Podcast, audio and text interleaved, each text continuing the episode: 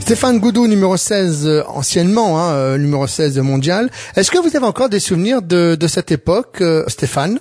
Euh, vaguement, vaguement, parce que je sais pas pourquoi. C'est vrai que, alors, moi j'ai eu mon accident à 19 ans et peut-être qu'à partir d'une certaine époque, on oublie, on oublie un peu. Euh, je me souviens de choses où j'étais à l'école élémentaire, etc. Mais tout ce qui est plutôt ma période lycée, euh, il faut vraiment que je me creuse l'esprit pour vraiment euh, me souvenir. Donc euh, peut-être que c'est aussi dû à, à gérer une nouvelle vie où on regarde plutôt euh, devant que derrière. Le fait d'être, euh, d'avoir vécu un accident de parcours comme ça. Et du coup, euh, bah, peut-être que j'ai pas franchement la mémoire qui a envie d'aller si loin. Mais moi, je, je, je vous parlais par rapport au fait d'être numéro 16 mondial. Est-ce que vous vous souvenez de cette époque lorsque vous étiez, euh, bah, je dis, dans, dans, dans les 20 meilleurs mondiaux? Euh, oui, oui, c'est c'est c'est pas si loin. Hein. C'était dans les années 2005-2006. Effectivement, euh, euh, c'était une époque plutôt euh, plutôt euh, sympathique. euh, parcourir le monde six mois de l'année, être toujours au soleil, être euh, être sur les, les les plus beaux cours du monde euh, certaines fois comme à l'US Open.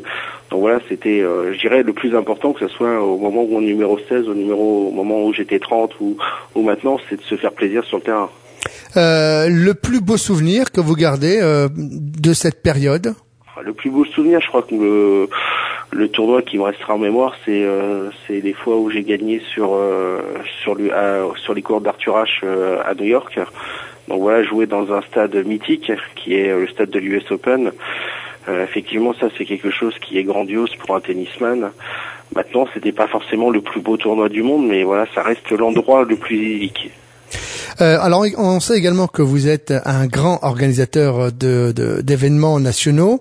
Euh, Qu'est-ce qui vous a motivé justement à, faire un peu un circuit en parallèle entre votre passion du tennis en e-sport et puis le fait d'organiser des, des événements? Pourquoi? Alors en fait, j'ai organisé beaucoup d'événements. C'était au moment où je travaillais euh, à Handisport, Loiret.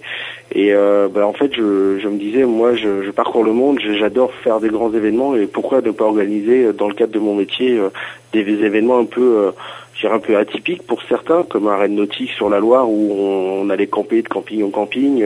C'est pas des choses où une personne en situation de handicap va penser à première vue. Donc voilà, c'était c'est des choses qui toujours le petit challenge comme moi j'avais eu au début de mon accident de faire les mêmes choses que les autres. Je me suis dit peut-être que ça peut intéresser aussi un maximum de personnes. Et aujourd'hui, est-ce qu'il vous arrive encore de proposer des, des challenges ou pas du tout? Non, plus du tout. Là, aujourd'hui, je suis, euh, moi, j'ai changé de métier, donc euh, voilà, je suis, je suis plutôt à, à proposer des challenges dans le monde de l'entreprise, euh, à découvrir euh, des activités sportives, mais vraiment basiques, pas, pas de l'organisation de grands événements. Euh, maintenant, si j'organise des événements, des événements d'importance régionale, plutôt dans le cadre de mon métier, euh, par rapport au handicap, euh, à des salons, des forums, mais plus du tout dans le sport.